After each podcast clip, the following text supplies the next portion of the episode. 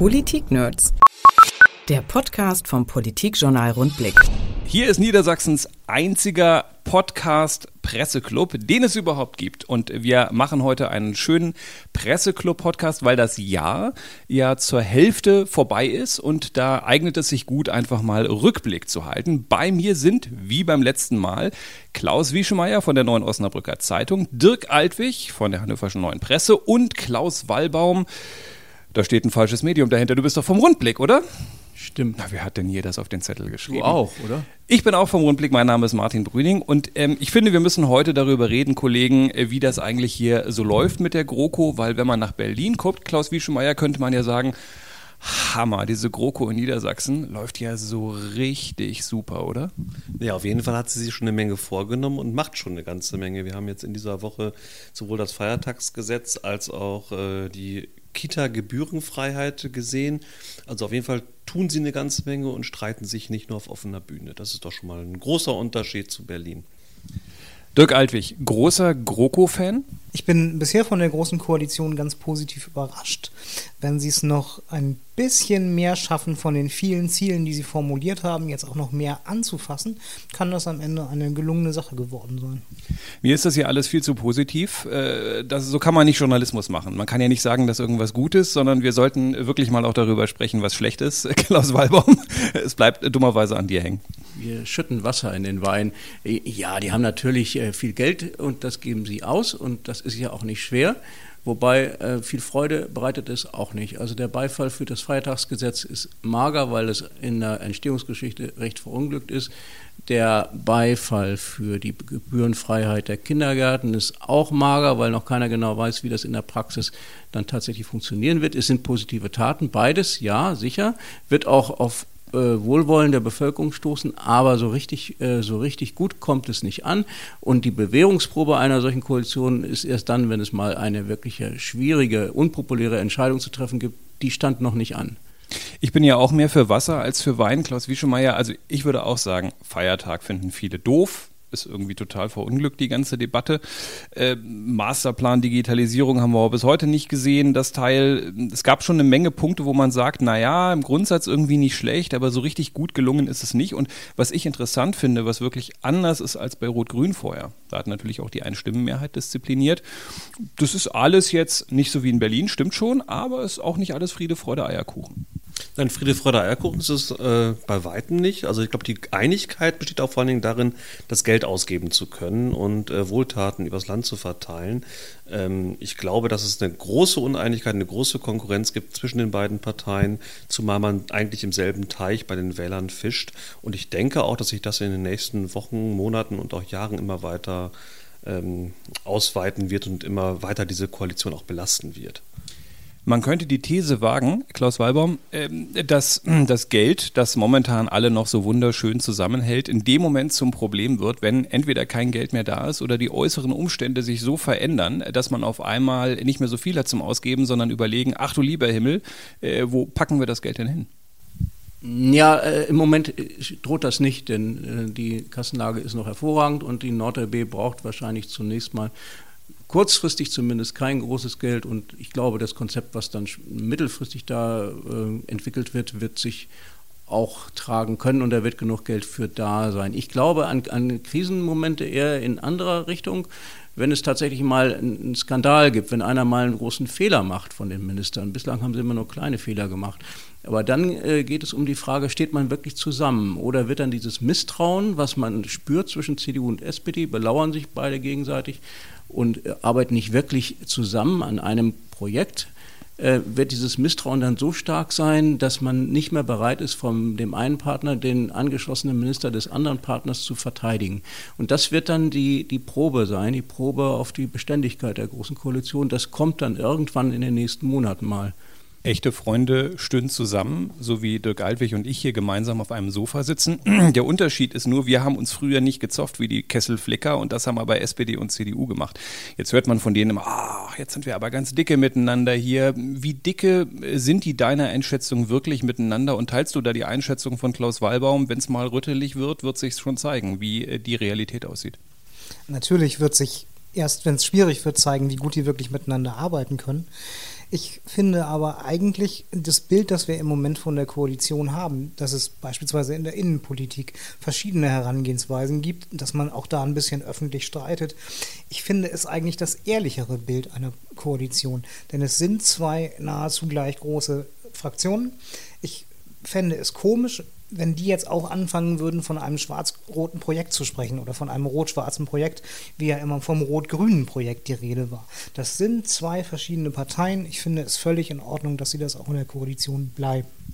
Wir halten fest, äh, die Große Koalition ist nicht das Ankerzentrum für Friede, Freude und für Eierkuchen. Lasst uns kurz, bevor wir über diese sogenannten Inhalte sprechen, ähm, äh, doch nochmal einen Blick auf die Opposition werfen. Äh, Klaus Wieschemeier, ich bin etwas überrascht, muss ich zugeben, äh, weil ich gedacht habe, die Grünen werden die stärkste Oppositionsfraktion in diesem Parlament. Ich habe sie natürlich auch schon mal als Oppositionsfraktion erlebt. Da waren sie pfiffig, da nannte sie David McAllister immer die Premium-Opposition. Äh, wenn ich ich mir den Wettstreit zwischen Grünen und FDP im Moment ansehe, würde ich sagen, da hat die FDP leicht die Nase vorn. Die Grünen hm, finden sich gerade irgendwie jetzt in diesen Wochen vielleicht so ein, ach, wir regieren ja gar nicht mehr und äh, über die AfD können wir nochmal gesondert reden. Ja, das, das teile ich sogar. Ich äh, glaube, dass die Grünen so ein bisschen wie am Ende einer gescheiterten Beziehung stehen und vielleicht jetzt gerade noch in der Phase sind, dass man äh, dem alten Partner der SPD noch ein bisschen nachtrauert und sagt, es war nicht alles schlecht und vielleicht führen, führt die neue Koalition ja auch was weiter, was wir mit eingeführt haben. Ähm, ich glaube, das hemmt gerade die Grünen ziemlich stark in ihrer eigentlichen Oppositionsarbeit.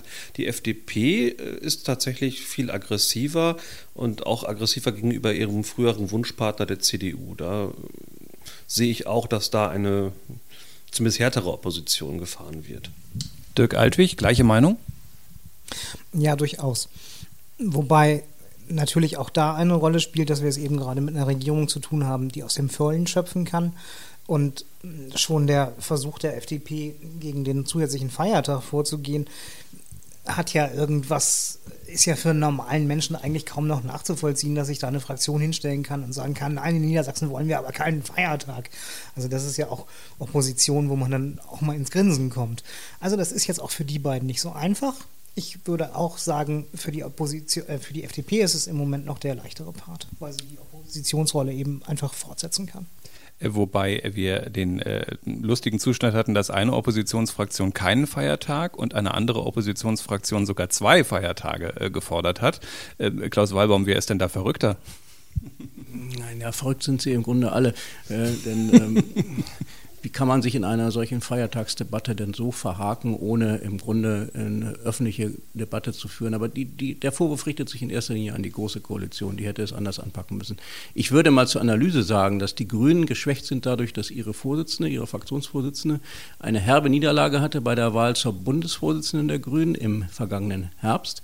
War das, ne? Herbst. Und ähm, davon hat sie sich nicht richtig erholt. Und damit ist die Führungsfrage in der Fraktion äh, latent vorhanden und nicht geklärt, weil sie da noch sitzt, die Frau Piel, aber irgendwie ist sie sehr stark angeschlagen und man merkt nicht, ob sie sich verbessert. Bei der FDP ist es etwas anders. Da hat Herr Birkner sein Tal durchwandert, ist mein Eindruck. Er hatte ja die Vorwürfe an der Backe, er habe damals sich auf die Ampel nicht einlassen wollen. Dann gab es internes Gerangel, dann hat sich das halbwegs wieder sortiert und er scheint mir im Moment etwas gefestigt zu sein. Das, vielleicht ist auch das ein Grund dafür, dass die da die beiden Oppositionsparteien, die größten der drei, äh, etwas unterschiedlich dastehen. Anja Piel leidet im Moment an einem Bänderriss und der Presseclub wünscht ihr natürlich gute Besserung an dieser Stelle. Klaus Wischmeier, wir waren ja beide auf diesem Grünen Bundesparteitag. Da gab es ja auch die Gerüchte, ach du lieber Himmel, wenn die Piel jetzt Bundesvorsitzende wird, wer wird denn dann Fraktionsvorsitzender bei den Grünen oder Fraktionsvorsitzende? Deiner Meinung nach hätte das etwas bewirkt, wenn die grüne Landtagsfraktion einen anderen, ich nehme jetzt nochmal nur die männliche Version, Fraktionsvorsitzenden hätte als Anja Piel, die ja sehr ausgleichend ist? Ja, ich glaube schon. Also ähm, ich glaube schon, dass jemand anderes, vielleicht auch ein Mann, selbst bei den Grünen geht, soll das ja gehen, schon ein bisschen äh, aggressiver da an die, an die Koalition hinangeht. Äh, Anja Piel war ja auch in der, in der vorherigen Koalition immer schon relativ, doch relativ ruhig, hat die Fraktion nicht als Kampfinstrument genommen, sondern als Stütze dieser rot-grünen Regierung. Und so ein bisschen was davon ist einfach übrig geblieben. Und ähm, ja, und ich teile auch die Einschätzung von Klaus Wallbaum, dass dieser Parteitag äh, und auch dieses, diese klare Watsche damals für äh, Anna, Be Anna, Anna Baerbock, Annalena Baerbock und äh, diese klare Watsche für Anja P. natürlich eine Belastung ist. Das war ja schon ziemlich deutlich damals. Wobei man Dirk Altwig natürlich sagen müsste, Anja Piel hat natürlich einen großen Vorteil. Sie ist ein ausgleichender Charakter und wenn man irgendwann mal dastehen möchte als ähm, Rot, Grün, Gelb oder als äh, schwarze Ampel, äh, dann muss man ja Grüne und Gelbe haben, die miteinander reden. Das geht natürlich mit einer Anja Piel besser als mit einem Christian Mayer. Zweifellos ist das so und ich glaube, die Möglichkeiten werden sich auch ergeben, weil ja auch die FDP auf ihrem letzten Landesparteitag Stefan Birkner solche Vorstöße schon gemacht hat. Ähm, in der Tat könnte es mit Meyer schwieriger werden, der ja im vergangenen Landtagswahlkampf gegenüber den anderen oder gegenüber FDP und CDU sehr aggressiv aufgetreten ist. Da ist Frau Piel sicher, hm, wäre Frau Piel sicher die einfachere Gesprächspartnerin. Immerhin finden sich die Fraktionen jetzt schon äh, zumindest beim Cannabis-Antrag äh, zusammen. Und da muss man natürlich aus Sicht des Presseclubs sagen, dieser Presseclub ist drogenfrei. Das muss an dieser Stelle, glaube ich, zumindest mal angemerkt werden. Wobei ich nicht genau weiß, was Klaus Wieschemeyer da in seiner Hemdtasche hat. Lass uns kurz über die, ja, ist ein Stift. Lass uns kurz über die, die AfD sprechen. Die hat ja eine ganz besondere Rolle. Man kennt sie aus dem Bundestag, man hat da so seine Eindrücke aus dem Bundestag. Im Landtag sagen sie, aber das sind ja gar nicht wir, wir sind ja eigentlich die netten Konservativen von um die Ecke. Äh, Klaus Wieschemeyer, wie bewertest du sie jetzt äh, nach den sieben Monaten? Ich kann es tatsächlich immer noch nicht sagen. Also sie geben sich in weiten Teilen dann sehr bürgerlich. Sie geben sich in weiten Teilen so als die konservative Ausgabe der CDU. Aber es kommen dann aber auch schon wieder diese Einschläge wie im Bundestag eben mit einer Gedenkminute für die Opfer von Migrantengewalt, wo sie ganz, ganz tief in dieser äh, tiefen braunen Populismuskiste wühlen, dieses, wie es auch im Bundestag ist. Also wo diese Fraktion hinmarschiert, ob nach ganz rechts oder irgendwie nach äh, Mitte konservativ außen, das weiß ich tatsächlich immer noch nicht ich schüre jetzt Klaus Walbaum mal ein bisschen die Konfliktkiste und sage, ich finde, wenn man in so einer Partei ist, dann kann man nicht sagen, ja, die in Berlin sind irre, aber ich bin ja eigentlich total super, sondern gehört man halt irgendwie zusammen wenn der Klaus Wallbaum irre Sachen schreibt, kann ich ja auch nicht sagen, ja, aber hat ja mit Rundblick nichts zu tun. Das bin ja eigentlich ich. Äh, deshalb würde ich sagen, das ist nice, dass die sich, ähm, dass die sich so schön als konservativ verkaufen und als bürgerlich, aber wer in dieser Partei ist, ist es für mich schlicht und einfach nicht. Du siehst es bestimmt anders. weiß ich gar nicht. Äh, also die Partei ist im Entstehen. Die ist 2013 gegründet worden. Das ist jetzt fünf, sechs Jahre her? Fünf Jahre, fünf, mhm. fünf Jahre her, ja. Und die hat sich gehäutet ein paar Mal zwischendurch. Und auch äh, da würde ich dem Klaus Wieschemeyer zustimmen.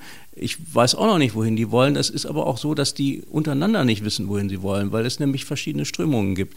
Und es gibt, äh, also Wutbürger sind sie irgendwo alle. Sie sind wütend auf die Politik von Angela Merkel, die Flüchtlingspolitik. Das eint sie im Moment sehr stark.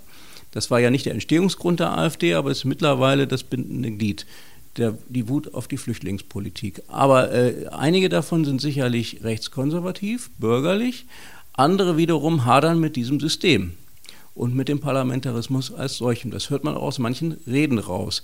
Das ist gar nicht mal Radikalität, äh, aber es sind so verächtliche äh, Formulierungen gegenüber dem Parlament. Und äh, das geht manchmal, der Riss geht manchmal durch die Personen selbst, nicht mal äh, durch die Fraktionen, dass die eine Hälfte so, die andere anders, sondern durch die Personen selbst. Das heißt, die sind in einer ganz schwierigen äh, Findungsphase und keiner will richtig was mit denen zu tun haben und das macht es auch so unberechenbar. Und man kann jetzt wirklich nicht sagen, was ist mit denen in drei, vier Jahren, wenn sie sich jetzt äh, zur CSU entwickeln oder werden sie sich nach rechts außen entwickeln. Beides ist denkbar und möglich. Aber jetzt eine Verantwortung dafür, ich meine, ja, in jeder Partei gibt es natürlich äh, Dummbatze, ne? Und man ist ja nicht für alle mitverantwortlich. Aber da würde ich dir, Partei sind. ich würde dir an dieser Stelle widersprechen und äh, höre gerne deine Antwort dazu, weil ähm, ich schon der Meinung bin, wir reden ja jetzt nicht von irgendwelchen Ortsvorsitzenden, die sich da äh, äußern, sondern wir reden ja von den Partei- und Fraktionsvorsitzenden, die sich äußern. Und ich finde halt, wenn ich sage, ich bin bürgerlich, dann erwarte ich, dass ich mich zu so etwas auch verhalte. Übrigens, wenn du sagst, die Partei ist in einer Findungsphase, dann muss man sagen, so eine Findungsphase zeichnet sich auch dadurch aus, dass dass eben unterschiedliche Leute unterschiedlichere Meinung sagen. Dann würde ich aber auch von einem Bürgerlichen erwarten, dass er mal was dazu sagt. De facto habe ich eher den Eindruck, äh, dass man das einfach mal gerne mitnimmt, dass man das mal ausprobiert, ob das nicht erfolgreich ist, was zum Beispiel ein Herr Gauland in Berlin treibt oder ein Herr Höcke treibt.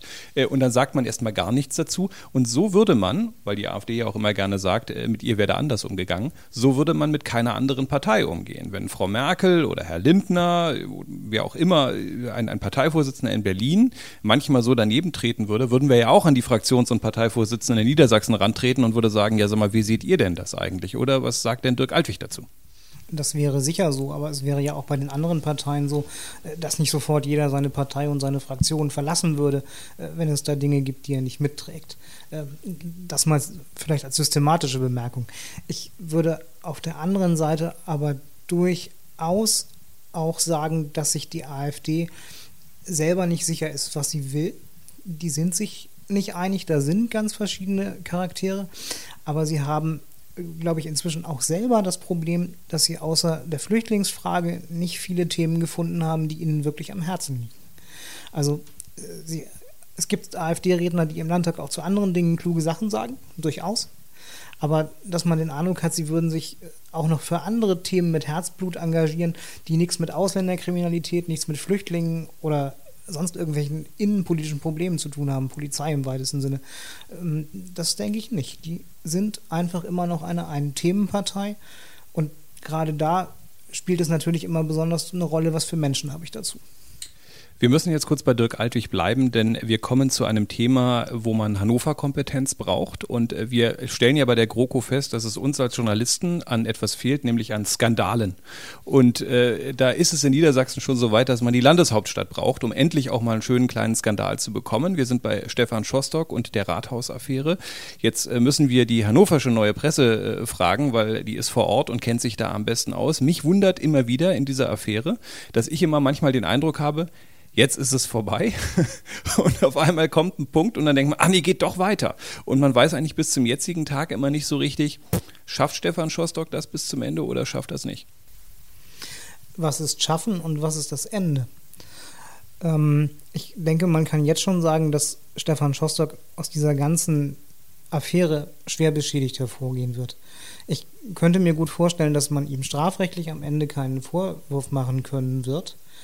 Aber dann bleibt auf jeden Fall der Oberbürgermeister übrig, der bei der Auswahl seines Spitzenpersonals zweimal kräftig daneben gegriffen hat und der offenbar auch die Arbeit in seiner Verwaltungsspitze nicht im Griff hat. Klaus Walbaum, gleiche Meinung?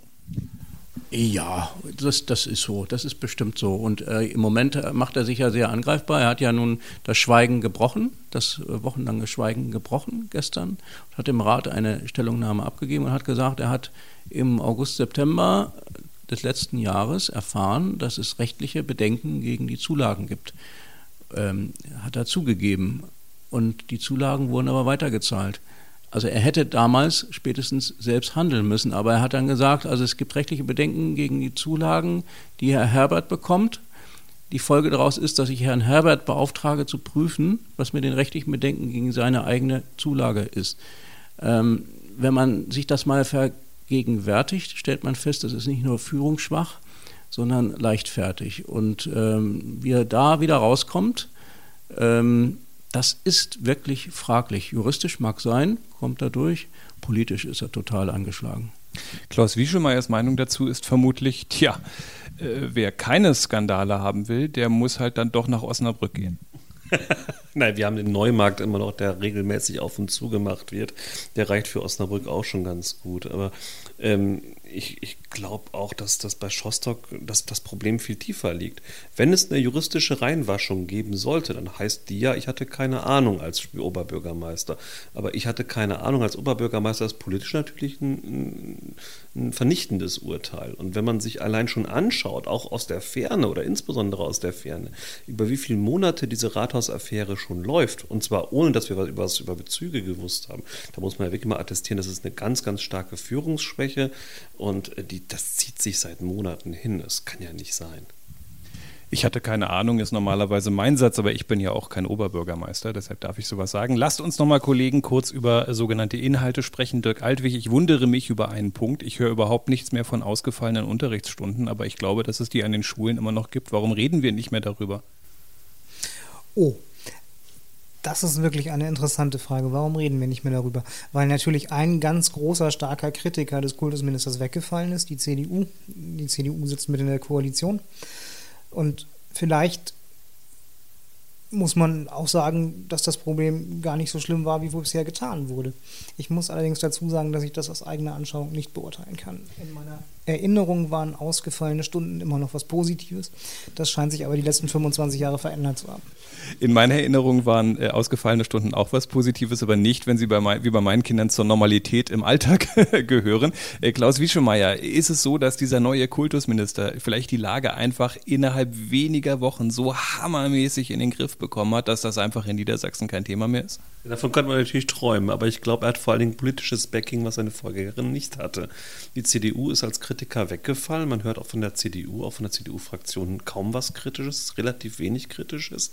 Man hört von der FDP ziemlich viel Kritisches, von den Grünen so ein bisschen und das ist einfach relativ wenig für einen äh, Kultusminister, der äh, dessen Vorgängerin ja von allen Seiten immer unter Druck stand da hat der aktuelle Kultusminister Herr Tonne jetzt eigentlich ein ganz gutes Feld. Er hat ein breites Bündnis, auf das er aufbauen kann und äh, das spielt er jetzt aktuell aus. Interessant ist, Klaus Wallbaum, dass ähm, sich auch im außerhalb des politischen Umfelds, also der Fraktionen und Parteien, etwas äh, anders, etwas getan hat äh, in Bezug auf das Kultusministerium, während vorher Frauke Heiligenstadt wirklich von allen Seiten immer unter verbalem Beschuss lag, ist das bei Grant Hendrik Tonne nicht mehr so. Da ist nur noch der Philologenverband übrig geblieben, der beim alten Wording bleibt, um es mal so zu sagen, aber bei den anderen ist das nicht so. Ist es vielleicht einfach auch so, dass äh, Grant Hendrik Tonne durch seine Art einfach das Feld auch ein kleines bisschen befriedet hat? Ja, unbedingt. Er hat halt auch die Gabe, äh, sachlich zu bleiben, während Frau Heiligenstadt bei jeder kritischen Äußerung sehr schnell aus der Haut fuhr und man merkte das dann auch im Landtag und das reizt dann die Kritiker zu weiterer Kritik. Er hat halt andere Formen der, der Debattenkultur und das ist eines seiner Erfolgsgeheimnisse. Dirk Altwig. Dabei mag aber auch eine Rolle spielen, dass Grant Henrik Tonne jetzt auch von den eigenen Leuten einen viel stärkeren Rückhalt hat, während Frau Heiligenstadt ja auch von Anfang an Schwierigkeiten in den eigenen Reihen hatte, Schwierigkeiten, die ihr die eigenen Leute gemacht haben. Siehe zusätzliche Unterrichtsstunden für die Gymnasiallehrer. Das hat sie sich ja nicht ohne Grund ausgedacht. Wenn wir abseits von Grant Hendrik Tonne mal auf die anderen Minister schauen, ich nehme jetzt einfach mal Altusmann und Weil beiseite, über die können wir vielleicht nochmal gleich bis gesondert reden. Äh, Klaus Wischmeier, welche Minister fallen dir da so auf in den ersten Monaten? Gibt es da so, so Minister, wo du sagst, das hätte ich nicht gedacht, Respekt? Oder gibt es auch Minister, bei denen du sagen würdest, boah, bin ich ein bisschen enttäuscht? Ich würde jetzt mal zwei von der CDU rauskramen. Äh, bei Herrn Thümler würde ich äh, zum Beispiel sagen, Respekt, das hat er relativ ordentlich, macht er relativ ordentlich. Das Haus ist ziemlich ruhig. Aus dem Haus hört man relativ sehr viel Positives über Herrn Thümler. Und ähm, abgesehen jetzt mal von dem Versuch, die Herrenhäuser Gärten in Hannover äh, dem Land einzuverleiben, was ein Sakrileg ist für diese Stadt. Ähm, ein Stolperstart hatte, glaube ich, definitiv die Agrarministerin Barbara Otte-Kienast. Da gibt es viele Missverständnisse, da gab es viele Dinge, die bis heute unklar sind, wo jetzt dieses Güllebehälter-Notprogramm herkommen soll, ob es das gibt oder nicht. Das wissen wir bis heute nicht. Da äh, hat die CDU echt noch ein Problem. Klaus Walbaum, diese Namen, sind das auch die dir einfallen oder hast du noch andere auf dem Zettel?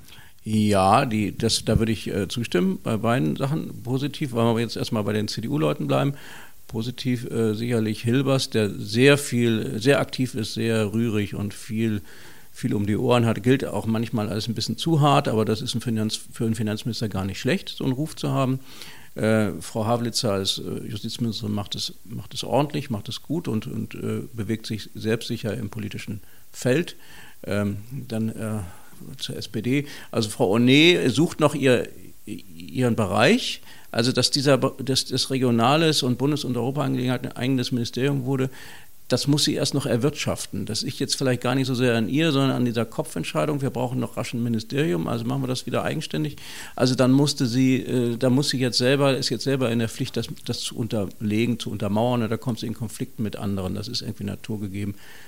Und Olaf Lies hat jetzt einen Bart, das ist im Prinzip die halbe Miete. Ist ein, hat einen Bart und ist der sympathische und der offene, der Brücken bauen kann und damit die klare Nummer zwei hinter dem Ministerpräsidenten auf SPD-Seite, während der Boris Pistorius, der ja auch den gerne Nummer zwei wäre auf SPD-Seite, im Moment ein bisschen so wirkt, als wäre er doch ganz gerne in Berlin gelandet. Und er hat auch keinen Bart, Dirk Altwig. Aber das ist nicht das Problem, oder? Nein, das ist bestimmt nicht das Problem. Mm, mich haben auch zwei äh, Ministerinnen besonders überrascht. Positiv Frau Havlitzer, wirklich eine sehr gelungene Personalauswahl aus der Fachpraxis. Und mm, die andere, da würde ich auch die Landwirtschaftsministerin nennen, wobei ich den Eindruck habe, dass es ihr gar nicht am fachlichen Wissen fehlt, sondern ich habe den Eindruck, sie wird im Stich gelassen. Also wenn wir das Beispiel nehmen, ähm, Abschaffung des Tierschutzplanes, ich frage mich, welcher Berater ihr gesagt hat, sprich doch bitte in Zukunft von einer Nutztierstrategie. Ich habe den Eindruck, sie wird da hängen gelassen, möglicherweise auch aus der Fraktion, möglicherweise auch aus der Partei. Wenn man so jemanden frisch von außen dazu holt, dann muss man sicherstellen, dass sie Fachleute um sich herum hat, auf die sie sich verlassen kann. Und den Eindruck habe ich im Moment überhaupt nicht. Eine gute Frage, die wir gleich in die nächste Woche mitnehmen, wenn Barbara Otte-Kieners in den Rundblick-Podcast kommt. Wenn Sie jetzt zuhören, Frau Otte-Kieners, schon mal ein paar Notizen vielleicht dazu machen, dann ist man gut vorbereitet. Lasst uns noch über Stefan Weil und Bernd Altusmann reden. Ich habe im Moment, aber das ist so eine gefühlte Argumentation, man weiß ja immer nicht, ob das so stimmt. Am Anfang habe ich gedacht, der Altusmann hängt durch, der kriegt es irgendwie nicht richtig auf die Reihe. Der Stefan Weil ist da der super Zampano, der war noch so im Wahlkampfschwung, es lief alles irgendwie so gut bei dem.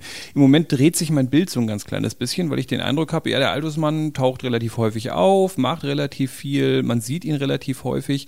Äh, Stefan Weil lässt es meines Erachtens sehr ruhig angehen, lässt vieles laufen, ist für mich nicht sichtbar, hat auch zum Beispiel in der Feiertagsdebatte, wo man mal mit einer klugen, sehr guten, ausgleichenden Rede als MP hätte Punkte machen können, für mich eigentlich keinen Punkt gemacht. Es war eine schwache Rede in meinen Augen. Ähm, das heißt, äh, ist das zu grüßonkelig, was er da im Moment macht, in der Hoffnung auf, äh, für mich läuft es sowieso so gut äh, oder ist mein Eindruck schlicht und einfach auch falsch, Klaus Wieschemeier? Das weiß ich gar nicht. Ich glaube, dass Stefan Weil sehr viel Wert darauf legt, auch vor allen Dingen in der Fläche und jenseits von Hannover wahrgenommen zu werden. Er macht seine auf ein Wort Veranstaltung, die er vor dem Wahlkampf und im Wahlkampf gemacht hat, äh, konsequent weiter. Ich glaube, Weil steht sehr dafür und versucht sehr stark im Land wahrgenommen zu werden. Und ich glaube, das könnte auch ein bisschen auf Kosten des politischen Hannovers gehen. Dirk Altwig, deine Meinung? Ich habe nicht den Eindruck, dass Bernd Althusmann gerade dabei ist, zum heimlichen Star der Regierungsspitze zu werden. Ich ähm, finde ihn erstaunlich zurückhaltend und ich finde, er hat auch das Problem, dass er seit, wenn wir den Wahlkampf dazu rechnen, ja mittlerweile seit fast einem Dreivierteljahr von einem Digitalisierungsplan spricht, äh, von dem man einfach nicht sieht und nicht weiß, was damit gemeint ist. Ähm, vielleicht ist er auch noch damit beschäftigt, seine eigene Position innerhalb der CDU-Ministerien zu konsolidieren. Das kann sein. Aber dass sich Stefan Weil im Moment Sorgen machen müsste, dass er in den Schatten gestellt würde, das sehe ich so nicht. Ähm, Klaus Weibaum, da könnte man jetzt natürlich in, im Anschluss an das, was Dirk Altwig gesagt hat, mutmaßen, der Bernd Altusmann hat so viele Stellen bekommen in seinem Ministerium mega anstrengend, die jetzt alle zu besetzen. Da kommt man ja auch gar nicht dazu, Politik zu machen. Ist das vielleicht das Problem? Ja, von morgens bis abends Personalgespräche. nee, nee, äh, es ist aber, ich glaube, beide sind nicht besonders stark. Ich glaube, der äh, Ministerpräsident, da stimme ich jetzt mal dir, Martin Brüning, ganz äh, klar zu, hätte diese Feiertagsdebatte nutzen müssen, weil die Medien alle darauf gewartet haben, eine kluge Rede zu halten. Und er kann, wenn er will, kluge Rede kluge Reden halten. Er hat es nicht getan. Und das war auch eine bewusste Entscheidung, äh, das nicht zu tun. Und das war eine falsche Entscheidung. Das heißt also, er macht Regieren auf Sparflamme. Er hätte äh, sich öfter mal ein bisschen stärker auch im Parlament betätigen müssen. Äh, es hat immer den Eindruck, als wenn das Parlament für ihn nicht wichtig ist und das ist sehr, sehr schade. Bernd Altersmann ist ein bisschen anders, der nutzt wirklich auch die Gelegenheit zu großen, äh, umfassenden, donnernden Reden und es ist eher so, dass er in der täglichen Arbeit äh, was das kleine Detail angeht, ähm, sich vielleicht verzettelt und äh, zu sehr abtaucht. Beide nicht ideal, beide Spitzen nicht ideal, ähm, aber sie sind die beiden Spitzen, die beiden Hauptmachtfaktoren in der Landespolitik, die beide etwas schwächeln. Kam gerade eine WhatsApp-Nachricht bei Klaus Wieschelmeier an, wahrscheinlich von Stefan Weil. Was erzählt Wallbaum da? Verteidige mich. ja, also da muss ich schon sagen, ich glaube, dass, ähm, dass Stefan Weil sich in der Feiertagsdebatte ganz bewusst am Ende zurückgehalten hat, weil er es ja auch eigentlich vorher versemmelt hat. Das muss man ja mal so deutlich sagen. Ähm, er hat mit, der, mit dem Beschluss der Nordländerkonferenz ganz klar vorgegeben, welcher Feiertag es werden soll und äh, erklärt dann anschließend eigentlich mehr oder weniger den Abgeordneten, dass sie frei entscheiden können. Und oh Wunder, am Ende entscheiden alle SPD-Abgeordnete für Weils Idee. Ähm, da ist eigentlich nichts mehr zu retten gewesen. Und ich glaube, dass äh, Weil in dem Moment dann schon auch darauf achtet, dass er sich selber das nicht noch an, an den Fuß klebt, dieses Thema. Weil also diese Feiertagsdebatte ist einfach so schief gegangen, da will er, glaube ich, gar nicht mehr mit in Verbindung gebracht werden. Lass uns zum Schluss äh, über die Zukunft sprechen und das ist auch gut, weil dieser Podcast steht ja unter dem Label Zukunft ist gut für alle. Äh, Dirk Altwig guckt schon mal in sein Handy und googelt Zukunft gut, schlecht, Fragezeichen. Äh, Klaus Wallbaum, wenn wir im Jahr, wann wählen wir? 2022 wählen wir, glaube ich, ne? wenn ich jetzt gerade richtig rechne. Fünf Jahre, wenn es hält. Ne? Wenn es hält, weiß man ja immer nicht heutzutage, weiß man das nicht. Klaus Wallbaum, wenn wir in fünf Jahren hier sitzen, wie läuft das dann? Wie ist deine Prognose? Habe ich einen CDU-Kandidaten Bernd Altusmann, der irgendwie in derselben Situation steckt wie vor einem Jahr? Habe ich einen Ministerpräsidenten, der vielleicht schon in Berlin ist und einen anderen Ministerpräsidenten? Also das ist ja heute alles so schwierig. Man weiß ja gar nicht, was in drei Wochen ist. Genau. Und deswegen können wir das, wissen wir das auch nicht. Und deswegen ist wahrscheinlich auch diese, diese Haltung in der Großen Koalition, wir sind darauf vorbereitet, dass morgen Neuwahlen sind und dann möchten wir beide am CDU und SPD beide am besten dastehen. Deswegen machen wir mal keine unpopulären Geschichten und keine langfristigen Geschichten. Wir achten immer nur auf das Momentane, äh, wie es momentan rüberkommt. So agieren die ja im Moment in der Großen Koalition. Ganz einfach, weil sie auch total verunsichert sind. Wir wissen bei der Union nicht, wie lange gibt es die Union auf Bundesebene. Wenn es die Union auf Bundesebene nicht mehr gibt, gibt es dann eine CSU in Niedersachsen, die dafür gegründet wird, wird äh, um die AfD, den, den konservativen Flügel äh, von der AfD aufzufangen und rechtsextremer kann da ja bleiben. Äh, so eine Überlegung bei der SPD, wenn die bundesweit auf 15 Prozent rutscht, was heißt das eigentlich für Niedersachsen? Kann das auf Dauer dann hier eine Partei mit über 30 bleiben? Das wissen die alle nicht. Es ist total viel Bewegung drin. Äh, wenn sich alles beruhigt, und auch auf Bundesebene das alles wieder besser wird, dann sind die Chancen groß, dass wir auch bei der nächsten, Bundestag, äh, nächsten Landtagswahl wieder eine große Koalition in Niedersachsen haben, entweder von CDU geführt oder SPD. Wenn sich das alles verändert äh, und wie in anderen europäischen Ländern das Parteiensystem zerfleddert, dann wissen wir alle nicht weiter. Klaus Wieschemeier, 2022 schon wieder eine große Koalition in Niedersachsen. Ich weiß gerade nicht so richtig, ob das jetzt wirklich eine gute Nachricht ist. Ich sehe das jetzt auch, also in, beim Blick in die Glaskugel auch noch nicht, muss ich ganz ehrlich sagen. Ähm, ich glaube schon, dass sich beide Parteien vor der Wahl dann so profilieren müssen, dass es da auch zu Misstönen kommen wird. Und ich glaube auch nicht, dass die kleinen Parteien sich so gegen Koalitionen mit ungeliebten großen Partnern wehren werden wie nach der letzten Landtagswahl. Ich glaube, sowohl die Grünen als auch die FDP haben sich mittlerweile schon mit dem Gedanken angefreundet, dass man eventuell auch mit die Grünen mit der CDU und äh, die FDP mit der SPD eventuell auch irgendwelche Schandtaten machen könnte. Letzte Frage an Politikberater Dirk Altwig. Äh, in dieser Legislaturperiode noch drei neue Feiertage und Glasfaser an jede Milchkanne und das beste Wahlergebnis für die hammergeilste Koalition ist im Prinzip im Sack. Ich glaube, das kann passieren, vor allen Dingen, wenn sich das Land entschließen sollte, für die VW-Milliarde 210 Millionen Portionen Spaghetti-Eis zu kaufen dann ist eigentlich sichergestellt, dass äh, die nächste Wahl für die Große Koalition gewonnen ist. Hast du äh, das ausgerechnet? Ist es auch eine realistische Zahl, 210 Millionen? Äh, bei der Eisdiele bei mir an der Ecke kostet das Spaghetti-Eis 4,70 Euro. Ich bin allerdings nicht sicher, ob die in der Lage sind, alle 210 Millionen Portionen herzustellen. Und man muss die Inflation natürlich auch noch äh, hinzuberechnen, äh, denn wir reden natürlich von der Wahl 2022. Herzlichen Dank an die Kollegen Klaus Wieschemeyer von der Neuen Osnabrücker Zeitung, Dirk Altwig von der Hannoverschen Neuen Presse, Klaus Wallbaum vom Politikjournal Rundblick und ich bin Martin Brüning, auch vom Politikjournal Rundblick. Das ist der einzige Presseclub-Podcast, den es in Niedersachsen gibt und ich würde sagen, der nächste wahrscheinlich dann zum Jahresende, weil wir müssen ja immer so eine Art Fazit ziehen. Ne? Da können wir schon mal ein bisschen planen. Vielen Dank, dass ihr alle da wart und ciao. Politik-Nerds. Mehr Infos unter rundblick-niedersachsen.de